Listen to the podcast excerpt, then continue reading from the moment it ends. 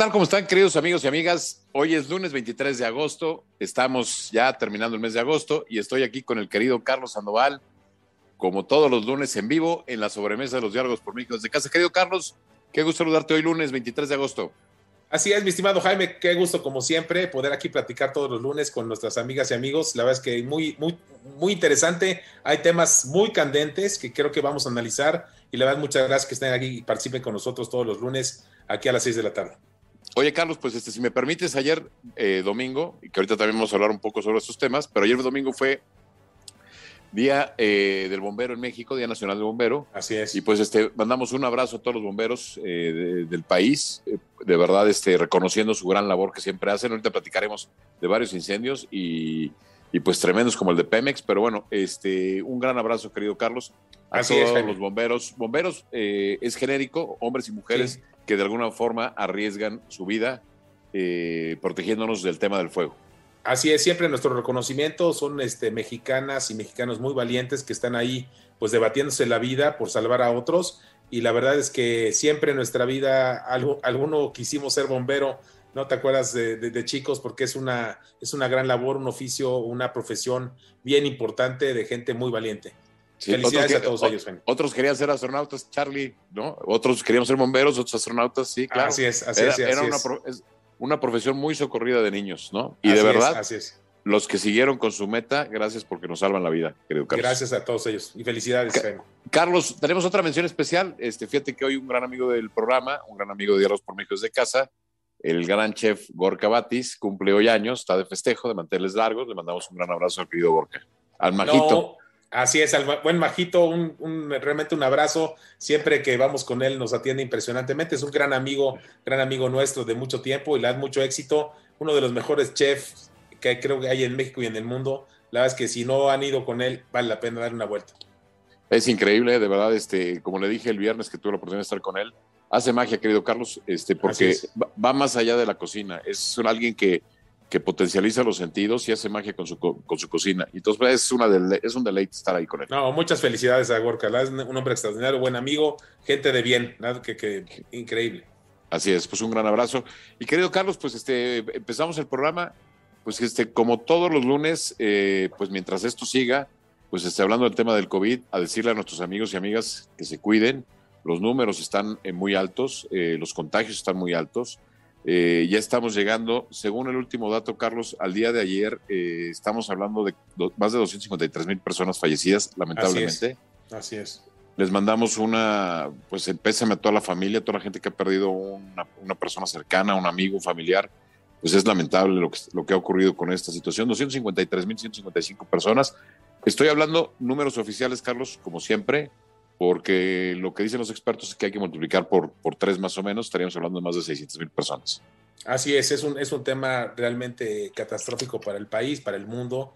Este, creo que hay países que lo han hecho mucho mejor que nosotros. Ahorita me estás platicando antes de, entrar al aire, Jaime, del tema de Estados Unidos, del tema de los vacunados. La- realmente es importantísimo que se vacunen. Ya vimos el tema de Pati Navidad que mandaba en sus redes sociales que no se vacunen, que eso no existe. Y bueno, y le dio y casi estuvo a punto de morir. También recordarles que pues nosotros, cada uno de nosotros que estamos aquí, estamos escuchando el programa, y pues tenemos a alguien que ya desafortunadamente falleció con el tema del tema del COVID o que están, están este, pues de alguna manera contagiados, están ahí sufriéndolo ahorita. Les mandamos un abrazo muy fuerte. Seguramente nos están viendo algunos de nuestros amigos que, que no decimos los nombres por respeto y por confidencialidad, pero sabemos que tienen el COVID y les mandamos un abrazo muy fuerte. Mucho ánimo, pero esto sí está, en verdad, es una cosa gruesísima. ¿eh? Querido Carlos, y como bien señalas al programa, estamos platicando de los números que presenta Estados Unidos. Y fíjate qué dato tan más interesante, Carlos. Fíjate, desde que inició la vacunación en Estados Unidos, se han reportado 1.500 muertes en Estados Unidos de personas ya con la vacuna, ya con las dos dosis de vacuna. Así es. Bueno, de un universo de más de 160 millones de vacunados. Solamente el día de ayer, en Estados Unidos, de no vacunados murieron 1.500 personas. Así es, no, es- son datos contundentes, Jaime. El número es contundente para Así los es. que todavía se rehusan a ser vacunados, para toda la gente que todavía en México, teniendo la oportunidad, no lo ha hecho, pues vean las estadísticas. El, el número de muertes de gente vacunada es infinitamente menor que la gente que no está vacunada, Carlos. No, impresionante, Jaime. Y fíjate que también otro dato muy importante el día de hoy, eh, que la vacuna Pfizer en Estados Unidos se vuelve ya aprobada 100% por el gobierno de Estados Unidos, a tal nivel, Jaime, que el Pentágono ha mandado la instrucción de que todos los efectivos que estén en el ejército americano, obviamente todas las Fuerzas Armadas, incluyendo Marina, Fuerza Aérea y, y el ejército, van a tener que estar vacunados con las dos dosis de Pfizer lo antes posible creo que ya es un tema contundente. A nuestras amigas y amigos que lo dudan, en verdad, eh, no hay por qué, no pasa nada, este, es algo que te puede salvar la vida. Es más, yo creo que es la única cosa ahorita que te puede salvar la vida si te llega a contagiar esto. Está muy delicado, está muy grave. No hagan, no hagan lo que muchas gentes que desafortunadamente han fallecido de decir no, no nos vacunamos porque creemos que nos van a meter un chip, porque creemos que es un dominio de un gobierno. Es una tontería. Esto es una cosa científica. Tengan en verdad mucho cuidado, hay que vacunarse. Así es. Y bueno, este Carlos, nunca falta el pretito en el arroz. Ahora en Brasil sale un caso de una persona que ya se puso cinco vacunas diferentes, le llaman el sommelier de las vacunas, este que también, ojo, eh, no hacer caso a un doctor y ponerse más también trae consecuencias, ¿eh? Claro. O sea, no, no, no es, este no es un tema, es un tema médico y no es un tema de juego. Este, lo digo porque no va a faltar el caso en México que quieran sobreprotegerse o de alguna manera y pues cometan el error de hacer lo mismo que pasó o que, pasó con esta persona en Brasil, el cual ya está siendo investigado por esta situación. Eh, lo, lo agarraron cuando iba por su sexta dosis, Carlos.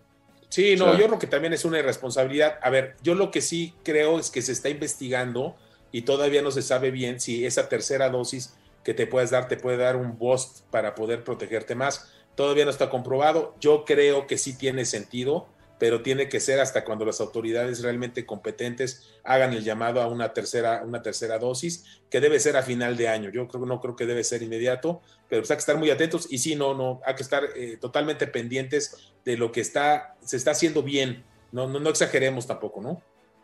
Bien dice el dicho, eh, tanto que queme al santo ni, tanto que no lo alumbre. Y, este, y en este caso, pues este, el tema de la vacuna es importante. Exagerar en el tema de las vacunas también pones en riesgo tu vida. Claro, totalmente, Jaime. Y fíjate que el último dato que está llegando ahorita, nos está llegando, es que está, México acumula 3.231.000 contagios de COVID hasta el día de hoy. Entonces, eh, el tema es, estamos llegando todavía a cifras todavía peor que el año pasado, cuando estábamos en semáforo rojo. Entonces, este, pues decirle a los amigos y amigas que pues este, si hacen su vida normal, eh, hay que tener mucho cuidado, uso de cubrebocas, a distancia, lavarse las manos, lo que vamos a venir repitiendo cada lunes, Carlos. Cada lunes hemos venido diciendo esto, hay que tener mucho cuidado, ¿no? Esto no es un juego. Totalmente, Jaime, este, la verdad es que este es un tema delicadísimo, es un tema de vida o muerte. Si te llega a dar, estás en riesgo de morir. O sea, esto es lo, lo, que quiero transmitir y creo que bien lo hemos hecho, Jaime, durante, pues yo creo que más de 30 programas que hemos tenido aquí en la sobremesa de los diálogos, de, advertirle a la gente lo peligroso que es y lo, de, lo que tienen que cuidarse. Y eso nos enlaza, Jaime, y si tú estás de acuerdo al, tema de, del regreso a clases. ¿Qué opinas tú, Jaime, de este regreso a clases? Ha sido un desastre, mi punto de vista, ¿no? Fíjate que yo, eh, analizando y viendo otros países, me dicen precisamente que hay, hay lugares donde ya se autorizó, en otros lugares del mundo, este regreso a clases pero las condiciones con las que se autorizaron, Carlos, pues obviamente son con todo el cuidado, con toda la protección. Te, pongo el caso, Nueva Zelanda y Australia, los dos países detectaron un caso, un caso en Nueva Zelanda de COVID y decidieron volver a cerrar este, para poder proteger a su población. Fíjate, fíjate de lo que estás hablando. Aquí estás hablando de, simplemente el día de hoy, estás hablando de, eh, te doy el dato de hoy, fue en las últimas 24 horas más de 6.543 casos en, en, Nueva Zelanda. Un caso y cerraron. Entonces, claro, pues Nueva Zelanda no tiene problema, los niños pueden ir a la escuela, pueden, ¿por qué? Porque tienen todas las condiciones ventajosas. En México, ¿bajo qué circunstancias tiene, no? Oye, no, y el tema delicado, Jaime, que estaba oyendo a la Secretaria de Salud diciendo que en dado caso que hubiera un brote en una escuela, fíjate este tema, ¿eh? Sí. Que no se cerraría la escuela, sino que se aislarían las zonas que posiblemente fueron dañadas o fueron infectadas. Sea, es un tema gravísimo. Yo creo que esto puede costar muchísimas vidas de niños y niñas mexicanas, que yo creo que eso no es aceptable y la verdad que hay que revisarlo muy bien. Yo, creo que este tema de la política antes que la salud y antes de la vida humana, creo que estamos en un gravísimo error y yo estoy muy, muy preocupado. Yo creo, Carlos, y estoy de acuerdo también cuando vemos las incidencias del tema de las ansiedades, la depresión y todo esto que está generando los encierros, que hay que combatirlo de otra manera. Pero poner en riesgo a los hijos llevándolos a la escuela, yo creo que como padre de familia, si a ti te dicen, oye, hay un brote de hepatitis, hay un brote de tuberculosis, hay un brote de cualquier cosa, creo que lo que tú haces es proteger a tus hijos, ¿no? Totalmente. Pues en este caso, igual, ¿no? Con el tema de la, del COVID. Híjole. Entonces, que Dios nos bendiga. Que Dios nos bendiga, en serio, Jaime. y yo creo que si se toma esa decisión mal sobre las rodillas, creo que sí hay responsabilidades ahí, ahora sí, muy fuertes para el que toma las decisiones, ¿no? Totalmente, Jaime. Y en serio, un tema delicadísimo no se puede comparar con otros países que, han hecho las cosas bien y que tienen protocolos. Aquí hay lugares donde no hay ni agua, o sea, es algo que está muy difícil, muy difícil, Así es. desafortunadamente. Carlos, otro tema, este, pues cambiando, dando un giro al tema de COVID, de regreso a clases, pues este, resulta ser que eh, PRI, PAN y PRD, que fueron en alianza en esta elección, pues eh, presentaron ayer un reporte donde van a denunciar al gobierno mexicano eh, ante la OEA por el tema de eh, la presencia del narco en las elecciones, que fue contundente. Ahí están los ejemplos de lo que pasó. Y bueno, hoy el presidente de la mañanera pues desestimó el caso, dijo que pues, pueden hacer lo que quieran, pero creo yo que es un tema muy complicado. Y de ahí se van a hilar los siguientes temas. Vamos a hablar de Ricardo Anaya y del caso de Félix Gallardo. Eh, pero tú, cómo, ¿qué opinas, Carlos, de este tema, de esta denuncia? Yo creo que muy delicada, Jaime. Como tú dices, este, mm. esta, esta alianza va por México, presenta esta denuncia en la OEA el día de hoy. Creo que el documento que traen trae cuatro puntos muy interesantes. El primero, como tú bien dices, es la intervención del crimen organizado en las elecciones, que es evidente que estuvo ahí, o sea, eso yo creo que no hay ninguna duda. El segundo tema, porque son cuatro, mm. cuatro ejes. El segundo es el hostigamiento permanente al INE y al Tribunal Electoral. Creo que tienen toda la razón. No se vale que el gobierno siga hostigando al Instituto Nacional Electoral, que, como lo dijimos y lo hemos mencionado siempre, el INE somos todos, este, estimado Jaime. La verdad es que es una institución impresionante, es la, institución mejor reconocida en el, en el, país y siempre el hostigamiento y siempre la, eh, el quererla tirar, cambiar los miembros, en fin, no creo que se valga. El cuarto, el tercer tema, perdón, es el uso, el uso faccioso de las instituciones de justicia, o sea, el hostigamiento a, persona, a personas, la amenaza, las órdenes de aprehensión, las, las carpetas contra candidatos de la oposición eso también creo que es un tema delicadísimo que presenta este, este grupo Va por México. Y el cuarto, el ataque a los periodistas, ¿no? A todos los medios de comunicación. Permanentemente es el ataque, es el hostigamiento. Yo creo, y en mi punto de vista, Jaime, y ahorita será tu opinión, que en los cuatro puntos tienen una, una, razón, una, una, una verdad que habrá que analizar, no sé a qué dimensión, pero desafortunadamente son cosas que están pasando en México, ya que hay que decirlas, ahí están, y qué bueno que fueron denunciadas en mi punto de vista. A ver qué dice la, la, OEA, obviamente, ¿verdad? Pues sí, mira, eh, de alguna manera, eh, cuando tú en un país no tienes el contrapeso, pues tienes que recurrir a estas este, internacionales. Y bueno, eh, preocupante, Carlos, muy preocupante de verdad ese tema, porque ya te estás metiendo en otro nivel y creo yo que la parte de la presencia del narco, ya tomando otro, otro carisma, pues genera una situación muy compleja, muy compleja para México. Y pues este, creo que desde el principio pues no hay que tolerar. Hay sí cero tolerancia contra dinero o contra personas vinculadas con el crimen organizado, Carlos. Totalmente, Jaime. Yo la verdad que creo que, que sí hay temas, estas cuatro, cuatro patas de esta denuncia tienen mucho fundamento. Eh, mm. El tema más delicado es el tema del narco. La verdad es que ha tomado un poder impresionante en el país. Ahí se ve y es uno de los temas que vamos a tomar, tocar con el tema de Félix Gallardo. Pero la verdad es que, que, preocupante a, a, cualquier nivel Creo que nunca habíamos estado en una situación tan delicada y obviamente el ataque continuo al INE que yo siento que, que, es desmedido y que la verdad perjudica a todos los mexicanos, porque es nuestra institución, es la institución de, todos los mexicanos y, la verdad creo que es un grave error atentar contra esta institución. Así es. Carlos, pues tenemos este, gente que nos está saludando, amigos y amigas que siempre nos, nos ven todos los lunes. Y pues vamos a empezar a mandar saludos, Carlos, comentando que estamos completamente en vivo este lunes 23 de agosto. Está por ahí Stephanie Parra, un abrazo grande, María Guadalupe, eh, René Banda, Verónica Orozco, Francisco Alday Ruiz, Alejandro de Barces dice buenas tardes, qué gusto de saludarlos, escucharlos. Mauricio Ochoa dice buenas tardes, tremendas nacionalizaciones en Veracruz, ahorita platicamos de aquel tema. El querido Guillermo Gutiérrez eh, dice muchos saludos, estimados Jaime y Carlos, buen, fuerte abrazo, saludos hasta Querétaro. Saludos, Guillermo. Sergio Iván Rendón Ortega, saludos al ingeniero Jaime. Bueno, no soy ingeniero, querido Sergio, pero saludos hasta Monterrey, este, mucho éxito. Eh, Sergio se dedica a temas también de protección, eh, salvar vidas, capacitación, y pues le mandamos un abrazo hasta allá. Rafa de la Sierra, Este, Rafa, querido Rafa, seguidores de tu programa, saludos, dice Carlos y Jaime, grandes temas. Fanny Zárate, Tomás Tarciso, eh, Valdés, Sandoval, a ser pariente tuya, Carlos. Andrea González, Katia López, Elena García dice, a este gobierno no le importa la salud, le falta de medicamentos de los niños con cáncer, el COVID mal llevado. Este gobierno es un gobierno tóxico, dice Elena García. Muchas gracias, Elena García. totalmente de acuerdo contigo. Carlos, pues estamos hablando de este tema. Este, ¿Habrá presos políticos en México? Y mi pregunta viene a colación por el video que salió este fin de semana de Ricardo Anaya, donde pues dice que lo están persiguiendo políticamente.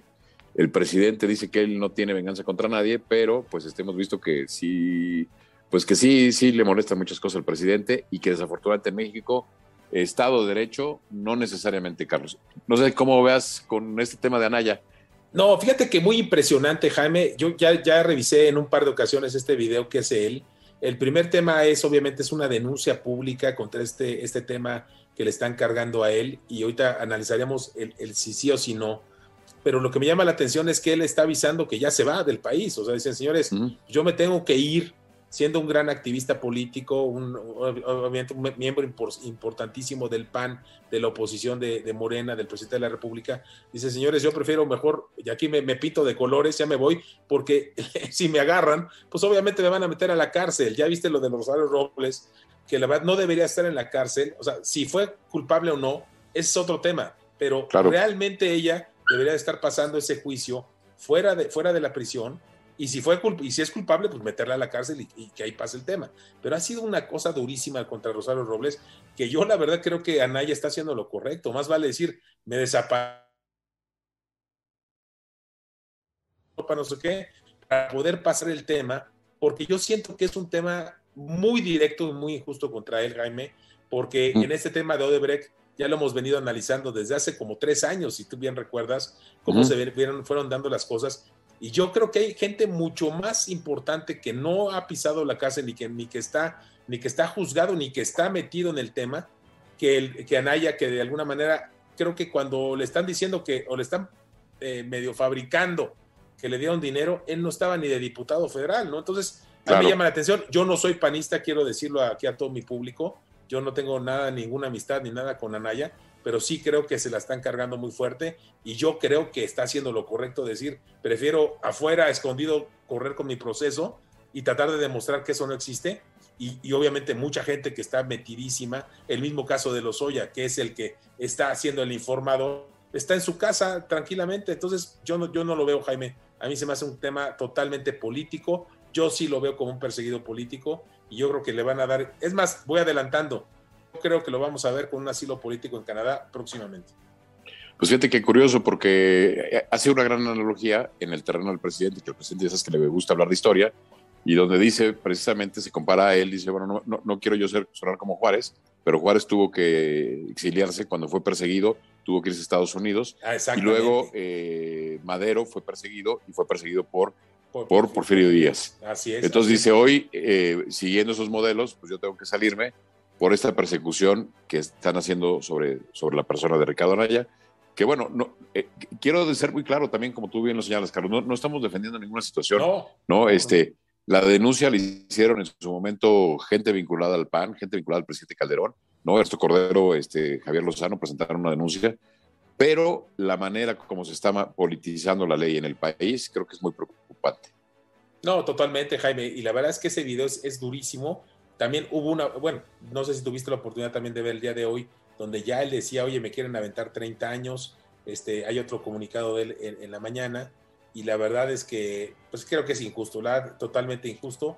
Yo lo veo, dice el presidente, oye, pues preséntate, pues este, si eres inocente no pasa nada, yo creo que lo mismo le dijeron a Rosario Robles, ¿no? No, preséntate y no pasa nada. Oye, y ha sido una cosa injusta, no defendiendo a Rosario Robles. Posiblemente sí, sí merezcas la cárcel, pero en base a un proceso justo y un proceso transparente. En el caso de Anaya, yo, yo la verdad, por lo que, por lo que escuché, no lo defiendo, no es mi amigo, no me simpatiza, de alguna manera lo digo desde, desde ahorita, pero creo que tiene razón en decir, oye, sería la peor tontería como ser humano presentarme ahí para que me detengan y que me inventen cosas. Yo la verdad muy preocupado porque la ley se está dando muy diferente en México y están atacando a gente que pues la verdad el tema de la de la el tema de la justicia pues deja mucho que desear, mi estimado Jaime. Sí, este, fíjate que leía por ahí un tuit de Irving Gatel, que ha sido crítico del gobierno, decía, miren, yo no voté por Anaya ni votaría por Anaya, definitivamente, pero lo que está haciendo el gobierno contra él es una, y ya dejo las palabras suspensivas para no usar la palabra técnica adecuada, es hora de comida, sobremesa, este, Hay, hay menores de edad, este, me ahorro el comentario, pero la verdad es una gran injusticia la manera como se manejan las cosas, Carlos. Eh, se está usando la ley, ahora sí que este, zanahoria o garrote, dependiendo que se utilice, ¿no?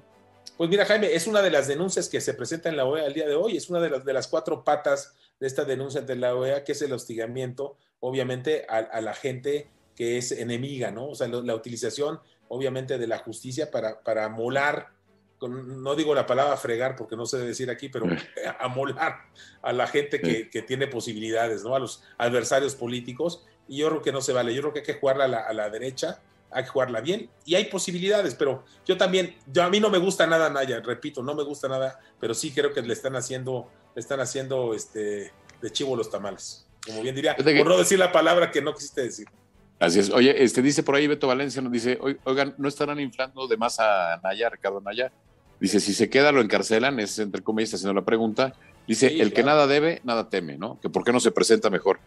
No, pues le dijeron eso a Rosario Robles, oye, preséntate, es, más, la verdad, eh, y, resulta que el juez era pariente de Dolores Padierna, y pues ¿por qué no la metemos a la cárcel? ¿Y por qué no estamos, está dos años en la cárcel? Cuando realmente su tema no debería estar ella en la cárcel, podría estar afuera haciendo su juicio. Repito, no es que los defendamos, yo, Rosario Robles puede ser culpable, Anaya podría ser culpable, pero tiene que tener un proceso, proceso limpio, no, no el, utilizar el poder para, para, para molarlos. Yo, yo es lo que no, no veo bien. ¿no? Y, no los defendemos, yo ni simpatizo con los dos.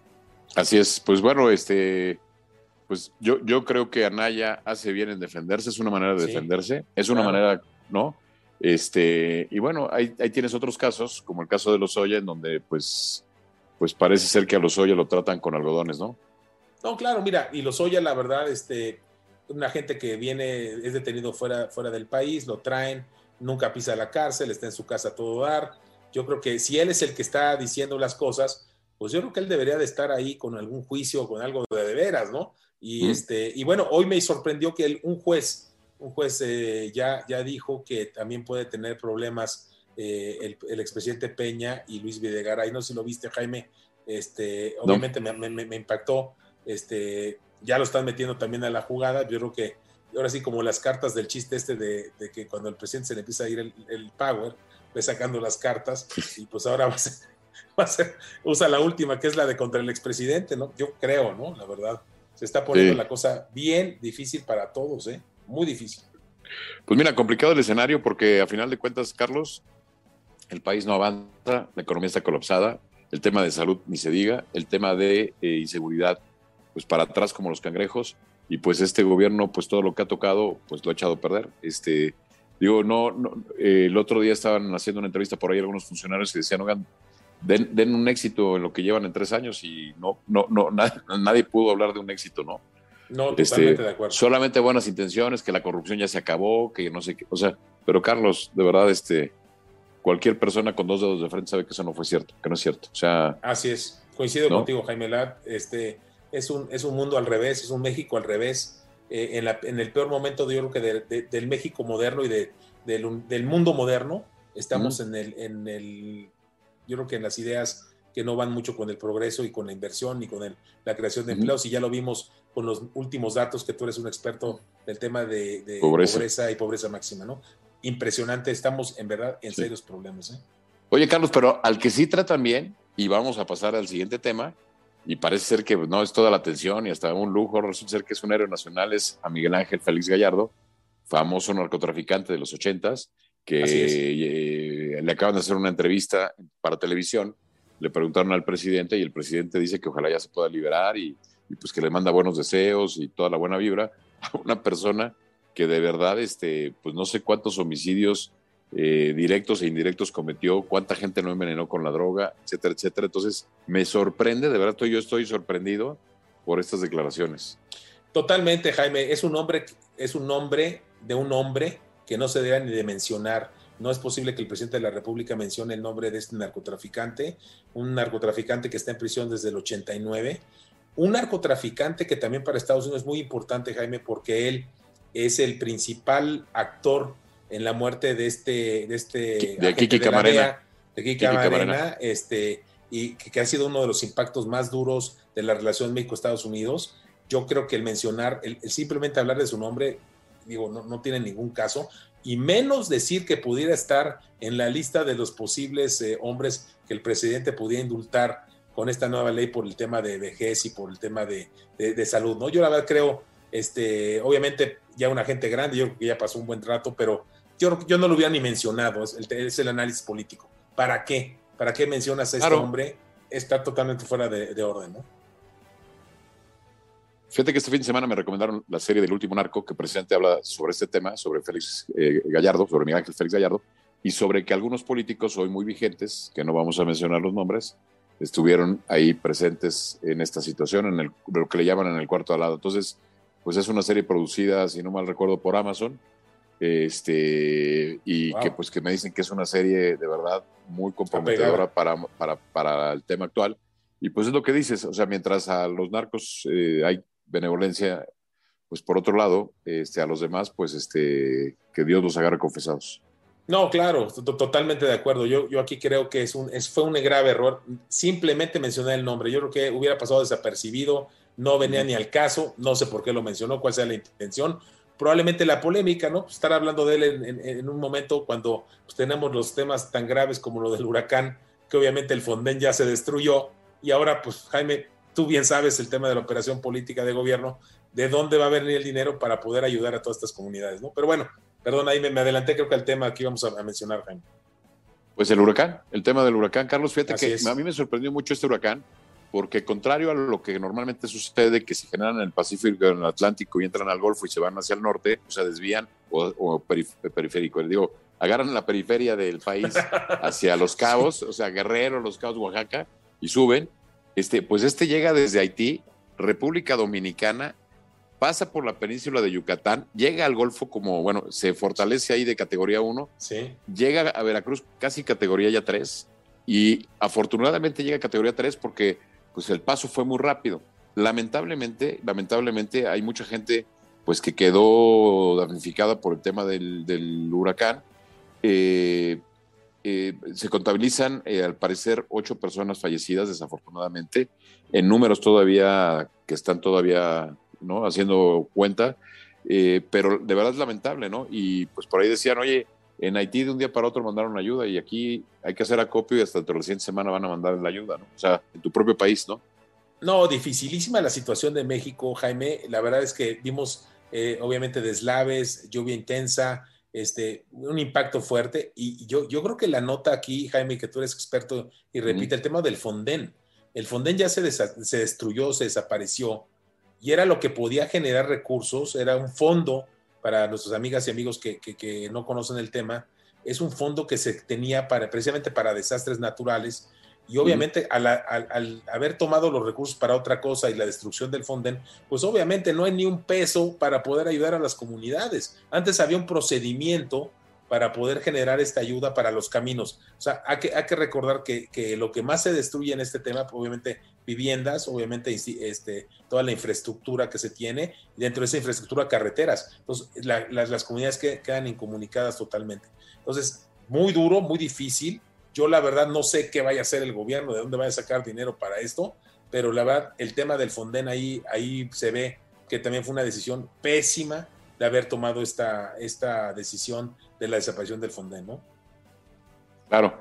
Pues mira, este Carlos, de verdad, este, preocupante esta situación de la desaparición del Fonden. Ahora, eh, hay que decirlo, eh, una de las partes buenas del huracán fue que eh, la rapidez con la que pasó y la cantidad de agua que dejó, empezó a dejar agua en las presas. Digo, este, lamentablemente sí hay pérdidas humanas, pero la parte positiva es que pues el tema del agua, te digo que este fue atípico, esta, esta forma como entró el huracán, y pues pegó por el centro del país, este, todos los estados de San Luis Potosí, Querétaro, Puebla, Estado de México, hasta Durango, no, la Ciudad de, México, este, claro. no, este, pero bueno, afortunadamente en la Ciudad de México el sábado estábamos esperando algo mayor y afortunadamente eh, pasó más rápido de lo que se esperaba y el domingo pues ya las consecuencias fueron menores por el tema de las lluvias. Pero sí, este, Y, bueno, lo que estamos señalando aquí, lo importante, Carlos, es lo que acaba de decir la ONU hace unas semanas, que estamos ya llegando a un punto de no retorno. Por ejemplo, eh, en Boston tuvieron un huracán esta semana, o sea, ayer, domingo y hoy lunes, que están viviendo las consecuencias. Fíjate que es curioso, pero en más de 30 años no se había presentado un huracán en esa zona.